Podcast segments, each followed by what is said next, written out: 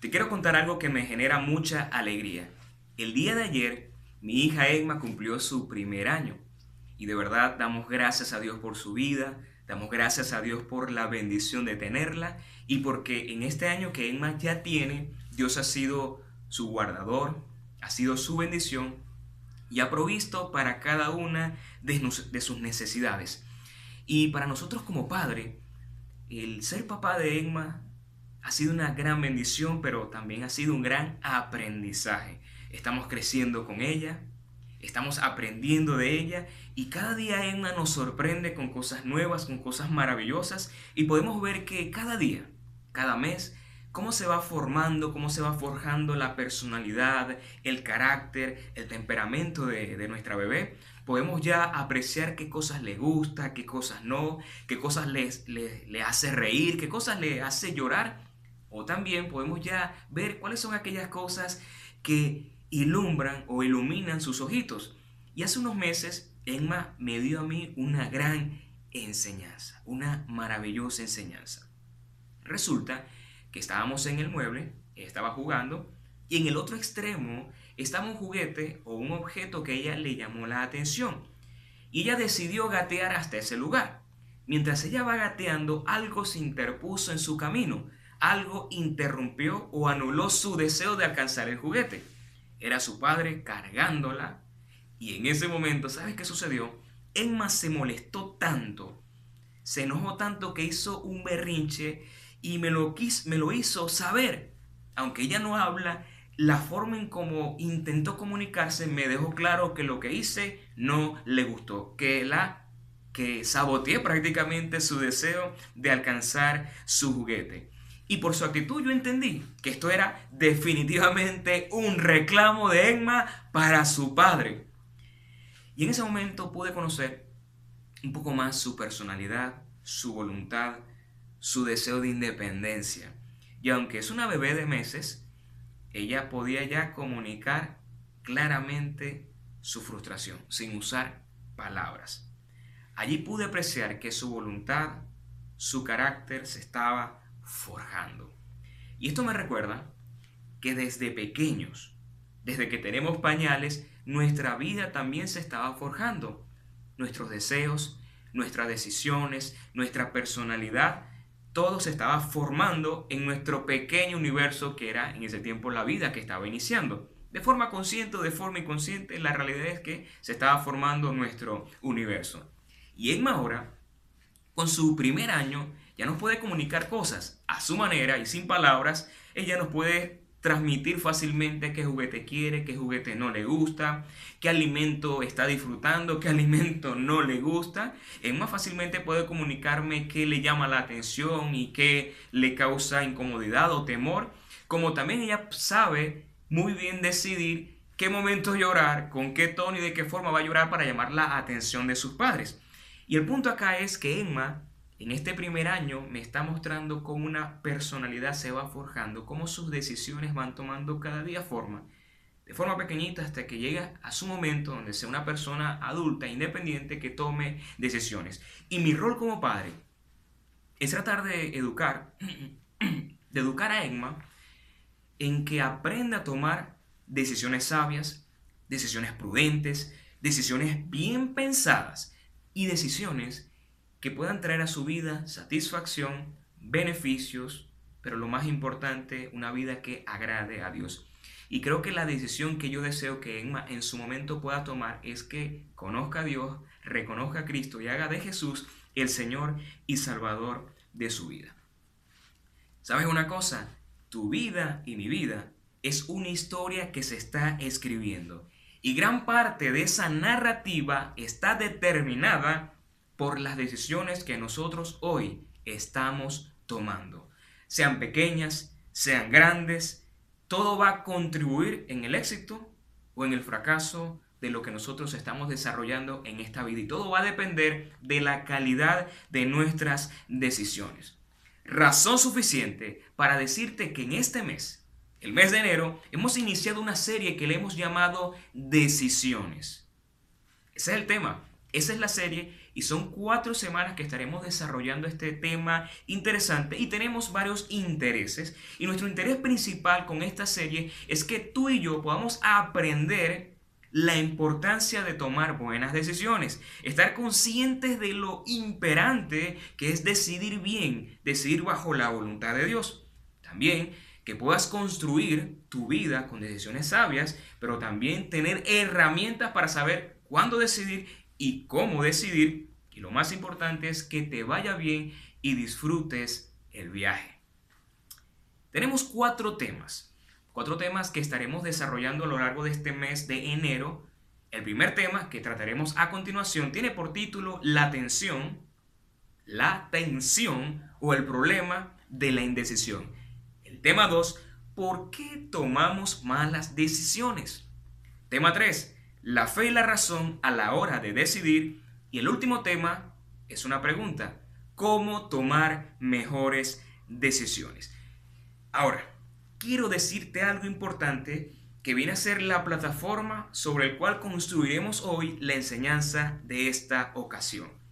Y es que en el proceso de tomar decisiones hay algo que siempre nos vamos a encontrar en el camino. Es algo a lo cual tenemos que enfrentarlo siempre y es una tensión, es la tensión que es una tensión que aparece siempre en el camino para distraernos, para paralizarnos, para hacernos perder el rumbo, perder la visión y perder el enfoque. Y esa tensión que siempre va a aparecer al momento de decidir, yo le he llamado la tensión de la indecisión. Y ese es el título del tema de hoy. Y yo lo llamé así. En un principio había pensado decirle el problema de la indecisión, pero me di cuenta que la indecisión en sí no necesariamente o no todo el tiempo va a ser un problema. A veces la indecisión es necesaria porque nos activa, nos lleva a pensar ciertas características o ciertas, o, ciertas variables o otras posibilidades, nos hace detenernos y considerar. Pero creo que la mayoría de las veces la indecisión es un problema. Pero yo le he llamado la tensión de la indecisión. ¿Por qué puse tensión? Porque para mí tensión es un momento, una ocasión, un paréntesis en la vida donde hay una turbulencia, hay una tensión, hay una presión que me sacude, que me impide avanzar, que me, me impide tomar buenas decisiones. Y eso es una realidad, la indecisión es una tensión. Es como cuando tú tienes un celular y el celular está cargado de información, estás abriendo varias aplicaciones y el celular es de gama baja, va a haber un momento donde el celular va a colapsar, se va a, se va a poner lento y tú vas a sentir como que algo le está sucediendo, está colapsado. Muchas veces sucede así con las indecisiones. Tenemos una decisión que tomar, pero tenemos tantas posibilidades, tantas cosas están sucediendo en nuestra vida que, que no sabemos qué hacer. No sabemos que decidir. Pero ¿qué tal si definimos en primer lugar lo que es la indecisión? Según algunas personas, la indecisión es falta. Es falta de determinación, falta de valor o carácter para actuar, para decidir algo. También es una dificultad, dificultad en la toma de decisiones de forma tranquila y segura, porque siempre estamos decidiendo. De alguna forma pudiera decirte que la indecisión es una decisión también. Pero el punto acá de la indecisión es que la indecisión es una dificultad para tomar decisiones de forma tranquila, segura y bien pensada. Pero también la indecisión es la dificultad para optar entre dos o más alternativas. Y creo que esto es lo que siempre nos pasa. En lo personal, a veces yo he tenido que luchar con la indecisión porque me estoy debatiendo entre no dos opciones, muchas opciones y no sé qué hacer. Y creo que eso lamentablemente me ha traído muchos problemas y tal vez a ti te ha traído muchos problemas. Quizás echas una mirada a lo que fue el 2020 y tal vez te das cuenta que quizás tu año fue un año de indecisiones o de malas decisiones, pero el punto acá es que este año tiene que ser un año para construir, para elaborarte mucho mejor y para planificar lo que pudiera y debiera ser tu vida en este 2021. ¿Sabes una cosa? La indecisión es algo tan cotidiano, es algo tan común que a veces ni siquiera nos damos cuenta cuando pasamos por la indecisión. Miren, Hay quienes son tan indecisos que para poder salir tienen que pensar muy bien qué ropa se van a colocar. Hay personas que este, se trancan, se congelan porque no saben qué ponerse. ¿Será que me pongo un pantalón? ¿Será que me pongo una camisa? ¿Será que me pongo una franela? ¿Será que uso corbata? ¿Será que uso en esta ocasión un zapato o unas gomas? No sé qué hacer. Hay personas, aunque tú no lo creas, que aún tomar esas decisiones tan pequeñas y hasta triviales que pudieran parecer, se trancan, se congelan y sienten que la indecisión, la indecisión se presenta. Hay personas que tienen que pensar incluso si ir a una reunión, eso les genera tensión porque no saben si es la mejor decisión o si valdrá la pena. Hay personas también que cuando van a salir de compras, pierden tiempo porque tienen varias opciones y no saben qué hacer. Y ahora, en este tiempo donde muchos de los venezolanos quizás no tienen el presupuesto apropiado para poder comprar lo que necesitan, ellos tienen que debatirse ahora en la gran indecisión de saber priorizar y ver, bueno, qué es lo que pudiera llevar o qué es lo prioritario para llevar en la casa.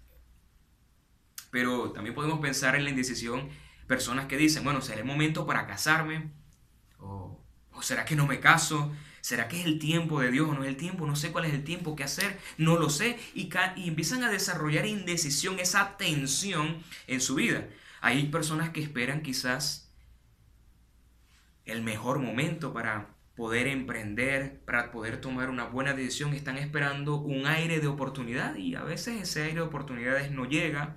Hay personas que quizás desean también aceptar un nuevo trabajo, la oferta de, de, algo nuevo, pero tienen quizás esa incomodidad y no saben si realmente esa decisión que deben tomar es la correcta y eso los paraliza.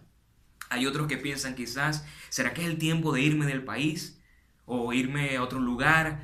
¿Qué debo hacer? Yo creo que en estos tiempos, sobre todo en el 2020, en lo personal, yo he pensado tantas cosas, me he propuesto cosas y hay veces donde tengo tantas alternativas que digo, caramba, ¿qué puedo hacer? ¿Cómo manejo esta situación? ¿Qué hacer? Hay personas que quizás se han debatido en este año y dicen, ¿será que debo renunciar a mi trabajo y emprender algo nuevo, abrir un negocio, inventarme algo? Yo creo que todos en algún momento hemos tenido que debatirnos en esas circunstancias. O algo quizás que ha sucedido mucho en estos últimos meses. Tenemos un familiar que está enfermo y tenemos varias opciones médicas, varias recomendaciones y son a veces hasta opciones contradictorias y tú no sabes qué hacer, no sabes cuál decisión tomar. Como les dije en un principio, la indecisión es una tensión. Una tensión a la cual todos nosotros estamos familiarizados y que siempre ha sido un problema, pero es un problema que siempre tenemos y tendremos que lidiar. Y en este año yo me he propuesto dos cosas. La primera es tomar buenas decisiones. Yo quiero tomar buenas decisiones en este año. Mejores que las pasadas, por cierto. Pero también he decidido no darle oportunidad a la indecisión en mi vida. Y yo quiero que ese sea también el deseo de tu corazón. Quiero contarte una historia. Hace tres años me han recomendado a leer un libro, un libro de un escritor venezolano llamado Alberto Grial. El libro tiene por título La variable independiente y él narra una historia bastante interesante que tiene mucho que ver con este tema.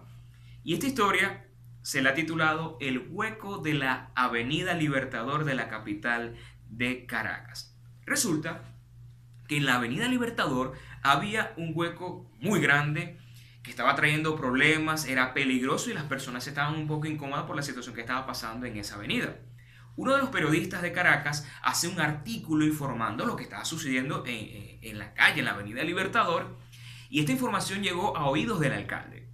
El alcalde se preocupa, no le gusta lo que está colocando este periodista en, la información y llama a uno de estos trabajadores que trabajan en obras públicas, el al director de obras públicas, y le da la misión de reparar inmediatamente el hueco de la avenida Libertador. Este director acepta la propuesta del alcalde, le dice, cuenta conmigo, vamos a hacerlo inmediatamente. Se despiden con una estrechada de mano y este director este, empieza a pensar los pasos a seguir para poder tapar el hueco de la avenida Libertador. Resulta que en ese momento que este hombre pensaba, se le ocurrió la brillante idea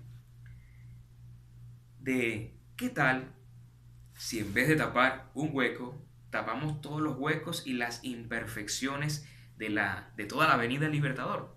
Este hombre cuando piensa eso dice, es una buena idea, vamos a hacerlo. Él vuelve otra vez a hablar con el alcalde, le presenta la, la, gran propuesta, el alcalde le gusta, pero el alcalde se le ocurrió, ¿qué tal si en vez de tapar todos los huecos de la Avenida Libertador, hablamos con los demás alcaldes y hacemos un proyecto de arreglar todas las calles de Caracas?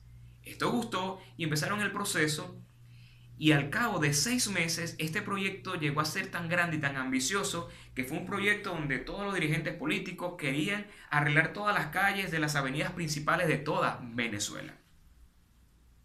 Proyecto interesante, ¿verdad? Resulta que un año después, el mismo periodista escribe una información informando que en la calle de la Avenida Libertador, en el mismo hueco que él había denunciado un año antes, una dama se había caído en él y se había partido, o mejor dicho, fracturado sus dos piernas. ¿Qué nos enseña esto? Tengamos cuidado con los huecos de la Avenida Libertador. Y es que muchas veces nosotros, tanto pensar, tanto planificar, nos escondemos en esa realidad o en ese deseo que empezamos a posponer, a posponer, y pasa el tiempo y cuando vemos la realidad, lamentablemente nos hemos caído en el hueco de la Avenida Libertador. Y yo te quiero advertir algo, que no te suceda eso en este año. Si te sucedió el año pasado, el año antepasado, muy bien, ya no puedes hacer nada, no ganas nada lamentándote, el punto es que vas a hacer hoy.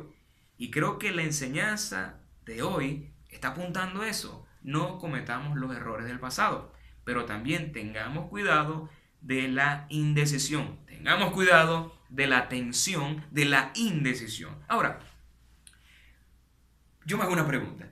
¿Por qué nosotros somos tan indecisos? ¿Por qué nos cuesta tanto tomar decisiones? quiero hablarte un poco de las raíces de la indecisión. Yo me he dado cuenta mientras preparaba esta enseñanza, mientras reflexionaba un poco en este tema, me di cuenta que la indecisión es hija de la duda. Es hija de la duda y del desconocimiento. Tenemos tantas variables, tantas opciones a veces, que no sabemos, nos debatimos si es la opción A una buena decisión o la opción B o la opción C. No sabemos. Y empieza a surgir en nosotros duda, desconfianza, cuestionamiento, que en cierta manera a veces eso es bueno, pero cuando pasa mucho tiempo en ese pensar de duda, de incertidumbre, hay problemas. Y quiero leerte un pasaje de la Biblia que está en Santiago, capítulo 1, versículo 6, donde el escritor Santiago nos da una verdad acerca de la duda magistral. A mí me encanta, pero quiero hablarte un poco del contexto el contexto de Santiago capítulo 1 es las pruebas. Y todos en estos tiempos, de alguna forma, tenemos una prueba. Estamos luchando, estamos de alguna forma enfrentándonos con algún tipo de tensión. Y el escritor Santiago enseña que en momentos de prueba debemos pedirle a Dios sabiduría para poder decidir, decidir bien y no andar indecisos en el rumbo de la vida. Y él dice que cuando le pidamos a Dios sabiduría, él dice en el versículo 6 lo siguiente. Pero pidan con fe, sin dudar, porque quien duda es como las olas del mar, agitadas y llevadas de un lado a otro por el viento. Para el escritor Santiago, alguien que duda, alguien de poca fe, es alguien que es llevado de un lado a otro. ¿Sabes qué hace la duda? te hace una persona inestable, una persona insegura, una persona temerosa, una persona que llama el sufrimiento a su vida, una persona insatisfecha.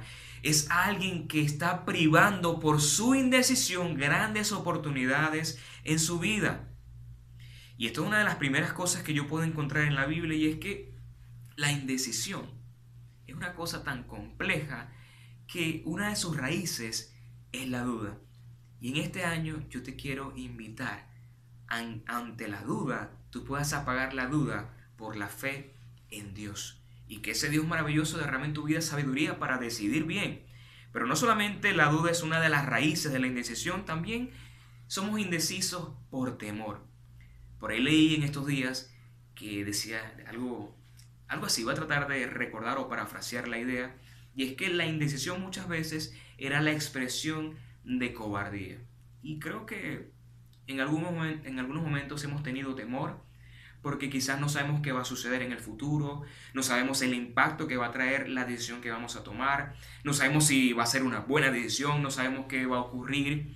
Y muchas veces yo pienso que la indecisión, o mejor dicho, el temor que produce la indecisión, es un mecanismo de defensa porque nos aterra el riesgo que esto pudiera traer a nuestra vida. Nos da temor lo desconocido, nos da miedo el cambio, nos da miedo los resultados porque no sabemos qué tipo de resultado vamos a ver.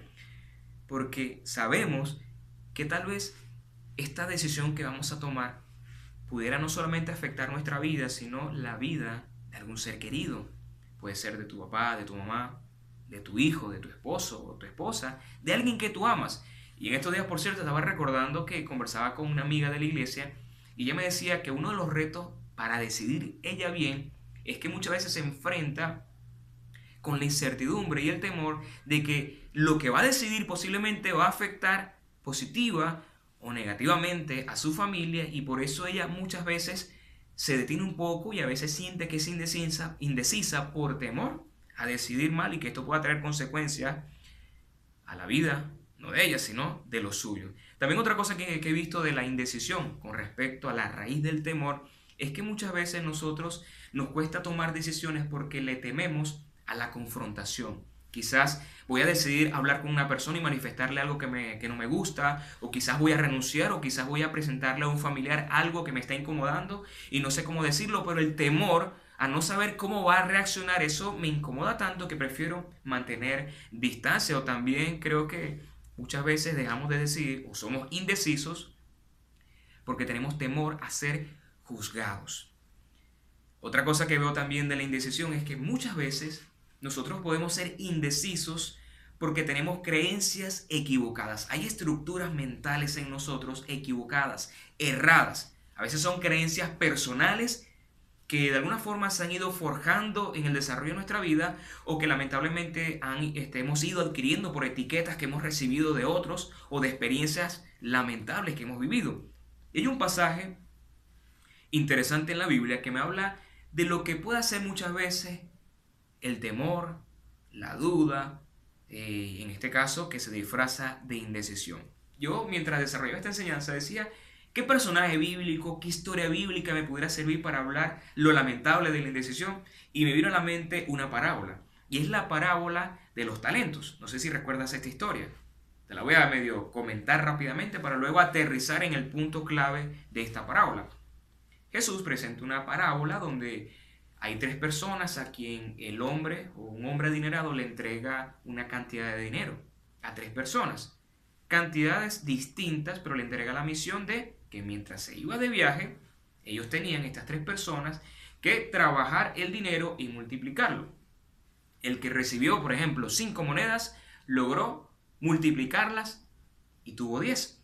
El que recibió tal vez dos monedas, logró multiplicarlas y se convirtieron en cuatro monedas. Pero el que recibió una moneda, no trabajó la moneda, no pensó lo que iba a hacer con la moneda, no la multiplicó, simplemente le dio temor y enterró y escondió la moneda. No sabía qué hacer con la moneda, tenía temor y la Biblia me enseña más o menos las razones que motivaron a este hombre a ser indeciso con respecto a lo que se le había encomendado. Y quiero invitarte a buscar en Mateo capítulo 25, versículo 24 y 27 y leemos lo siguiente.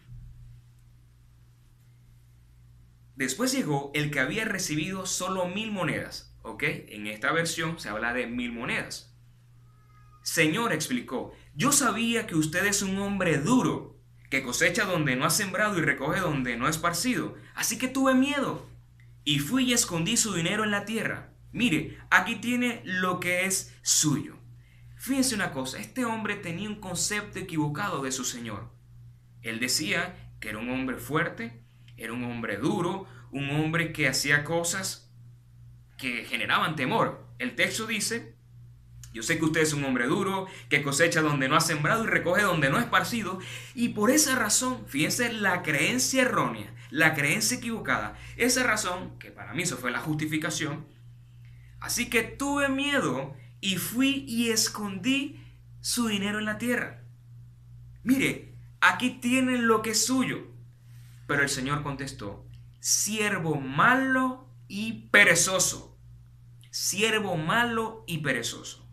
Así que sabías que cosecho donde no he sembrado y recojo donde no, es, no he esparcido.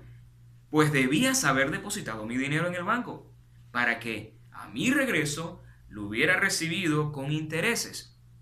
Y yo, yo hago acá tres observaciones. La primera es, este hombre, este hombre indeciso, cobarde que se justificó, pensó que lo seguro para él era esconder el dinero.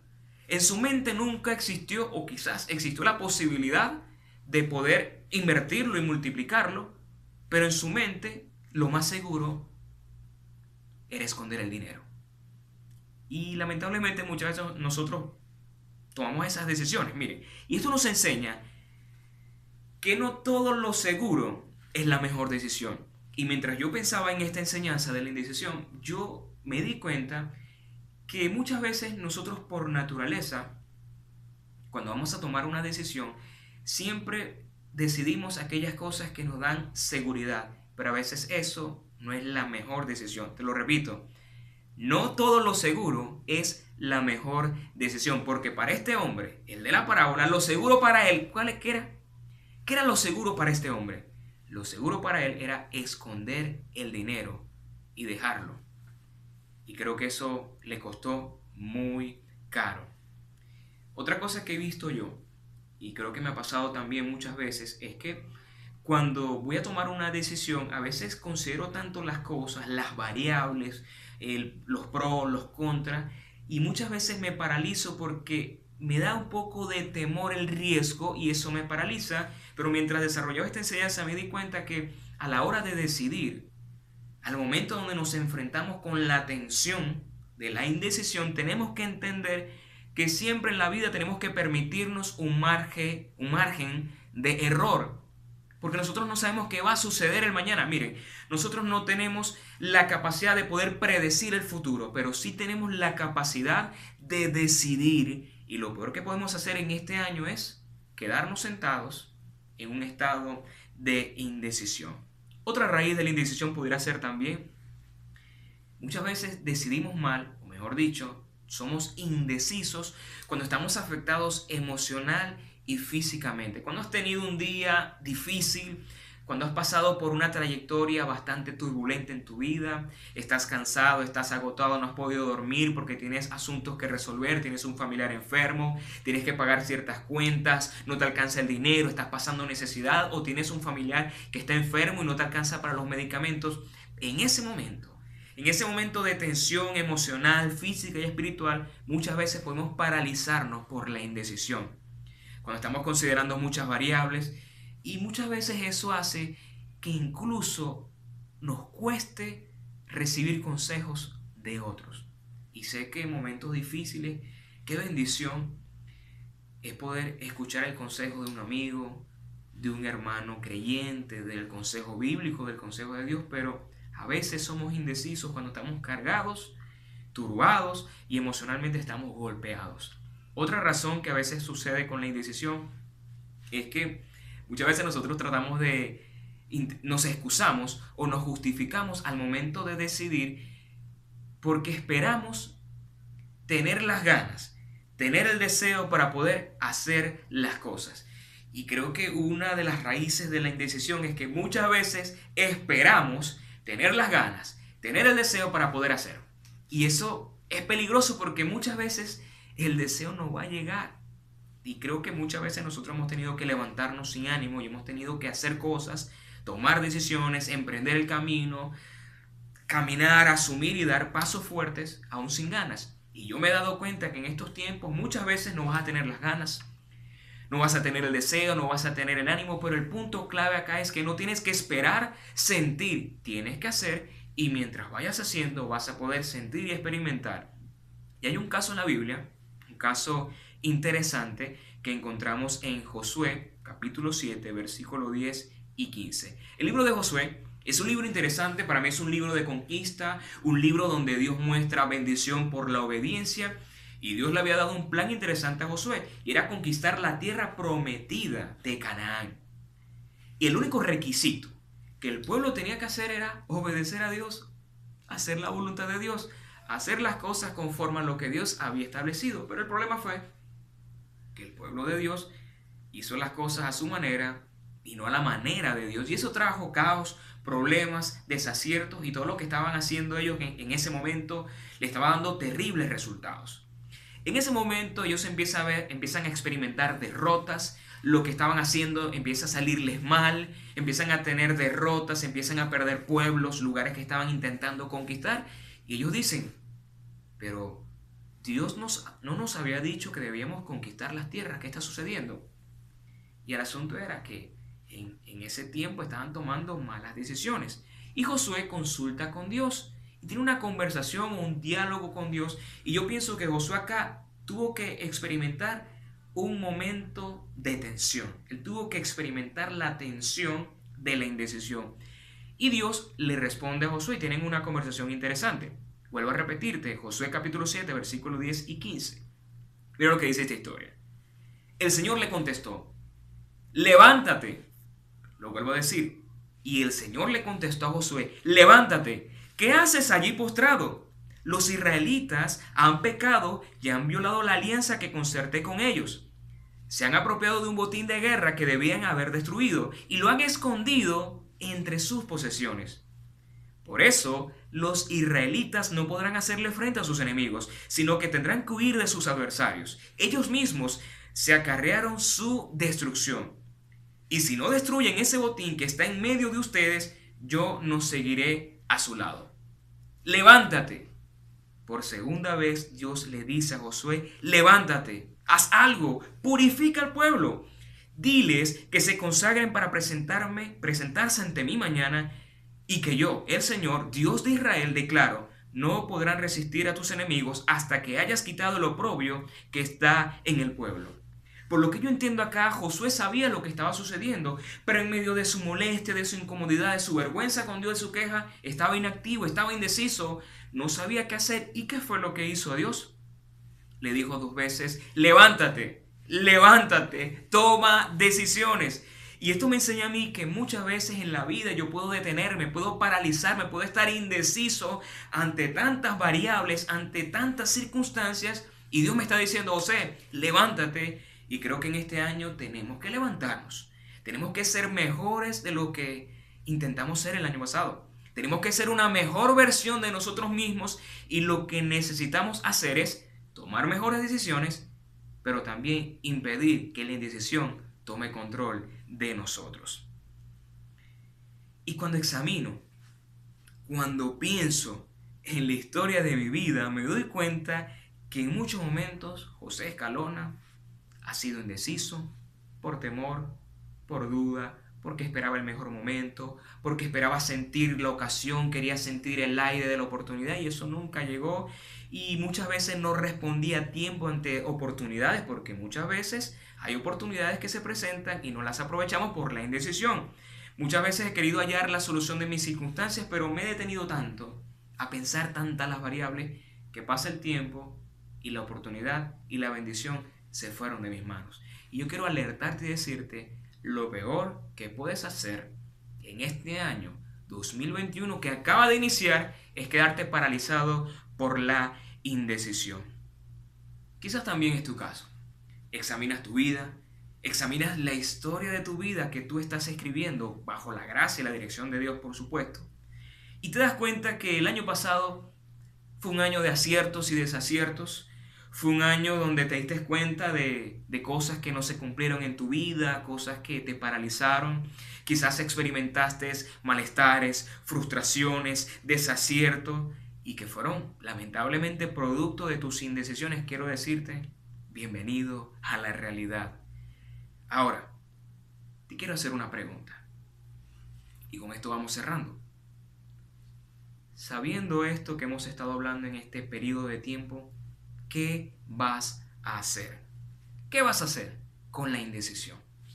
La pregunta más importante que tú y yo debemos hacernos hoy es, ¿cómo puedo romper la tensión de la indecisión?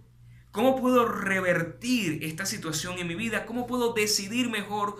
¿Cómo puedo decirle a la indecisión, aquí no te quiero, sal de mi vida, sal de mi, sal de mi familia, sal de mis circunstancias? Y yo quiero compartirte cuatro cosas y con esto vamos cerrando. Y lo primero es que una de las cosas que nosotros necesitamos hacer hoy y en este año y en todos los años que Dios nos permita vivir es colocarle fecha de caducidad a la indecisión. Me he dado cuenta que la indecisión es algo que vamos a tener que cargar siempre. Siempre llegará momentos de indecisión. Eso es normal. Y creo que la indecisión en algún momento es necesaria porque la indecisión te motiva, te hace pensar, te hace considerar una nueva o mejores opciones. El problema es cuando le das oportunidad que la indecisión se quede en tu casa. Echa raíces y sin sale. No, señor.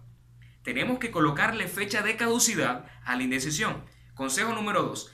Haz un plan con todas las variables. Escríbelas si es posible. Las posibles decisiones que estás considerando. Escríbelas. Número 3.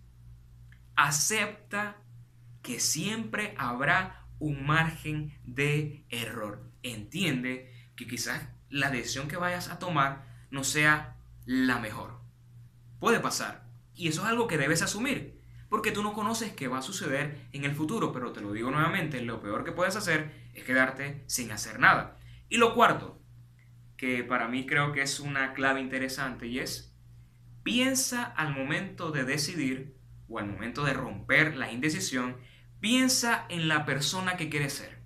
Piensa en la persona en que te quieres convertir. Y hazte esta pregunta.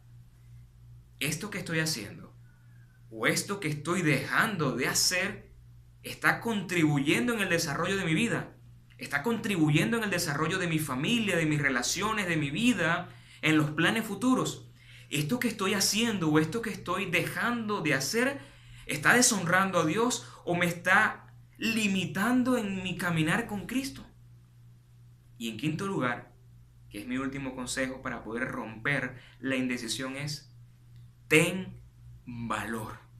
En estos tiempos necesitamos tener valor y confianza en lo que Dios quiere y puede hacer en nosotros si confiamos y creemos en Él. Hubo un momento donde la iglesia del primer siglo se debatía entre varias opciones. Huir, callar, predicar o negar a Cristo. Y lo más seguro para su vida en esas circunstancias de persecución, de temor, de matanza cristiana en la iglesia del primer siglo, lo mejor o lo más seguro para ellos era huir, guardar silencio o negar a Jesús. Pero lo más riesgoso era proclamar el nombre de Cristo Jesús. Pero antes de ellos tomar una decisión dentro de esas opciones que tenían, ellos hicieron algo que a mí me enseña grandes cosas y creo que pudiera ser la perla de esta enseñanza, el cierre magistral de esta enseñanza. Este grupo de creyentes de la iglesia del primer siglo hizo algo que a mi parecer habla muy bien de ellos y de sus convicciones. Ellos oraron a Dios, ellos clamaron a su creador y le dijeron a Dios las siguientes palabras. Pero antes de decirte qué fue lo que dijeron, yo te voy a decir lo que ellos no le dijeron a Dios en oración. Ellos no le dijeron a Dios, Señor, quita de nosotros este problema. Tampoco le dijeron a Dios, Señor, mejora las circunstancias, mejora mi situación. No dijeron eso. Tampoco le pidieron a Dios que eliminaran a sus enemigos o quitara del camino a estas personas que perseguían a los cristianos.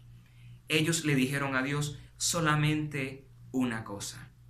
Señor, danos valor. Señor, danos valor para predicar tu palabra. Danos valor.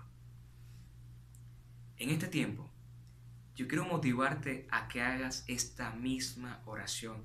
Señor, dame valor para tomar buenas decisiones.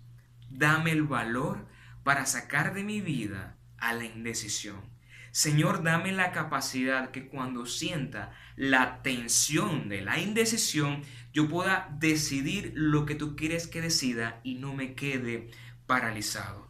Y que ese valor, ese gran valor que Dios infundió en la iglesia del primer siglo, sea hoy, mañana y en este año 2021 el valor, la fuerza y el impulso que nos lleva a tomar las mejores y más grandes decisiones de tu vida. Deseo para ti en este año bendición, deseo aciertos y deseo que decidas bien. Y quiero cerrar diciéndote lo siguiente. La mejor decisión que tú puedes tomar hoy es acercarte a Dios, acercarte a Jesús y hacer de Cristo Jesús tu Señor y Salvador. Si es primera vez que me escuchas, es primera vez que escuchas este mensaje o que escuchas el Evangelio o esta enseñanza, yo quiero decirte que la primera y mayor decisión que un ser humano puede tomar es recibir a Cristo Jesús como su Señor y Salvador. Y para que esta bendición llegue a tu vida necesitas hacer varias cosas hablando de decisiones, reconoce que eres un pecador. Reconoce que Jesucristo vino a este mundo para morir por tu pecado y que a través de la fe y confianza en Jesús tu vida puede ser salvada. Si quieres recibir a Jesús hoy como tu único y suficiente Salvador, yo quiero pedirte que allí donde estás, cierres tus ojos y hagas conmigo esta oración diciéndole a Dios que entra a tu vida. Cierra tus ojos si no te sientes cómodo cerrándolo, no hay ningún problema. El punto es orar por la fe y pedirle a Dios que obre. Dile allí, querido Dios, reconozco que soy un pecador. Reconozco que he estado lejos de ti. Pero hoy reconozco a Cristo Jesús como mi Señor y Salvador. Reconozco que Él vino a morir por mí. Él vino a salvarme y a pagar el precio por mis pecados. Hoy quiero que Él sea el Señor de mi vida. Creo en Él, confío en Él y quiero que me salves. Quiero ser tu Hijo amado. Quiero ser tu bendición. Quiero ser Dios, oveja de tu prado. Padre, gracias porque he creído en Jesús y me das la bendición y la dicha de orar en el nombre de Jesús. Amén. Si has hecho esta oración, quiero invitarte a que comuniques esa bendición con nosotros, puedas escribirnos y digas, hice la oración, quiero conocer a Jesús, quiero caminar con Cristo, quiero avanzar en la vida cristiana, quiero tener mejores decisiones en este año y definitivamente las mejores decisiones son cuando hacemos de Dios el centro y Señor de nuestras vidas. De verdad, gracias por este tiempo que has compartido conmigo. Te lo digo nuevamente, lo mejor que podemos hacer es decidir bien, decidir en la voluntad de Dios. Y bueno, estás invitado para que en las próximas semanas sigamos avanzando en este maravilloso tema de la serie titulada Decisiones. Que Dios te bendiga y te guarde. Feliz día.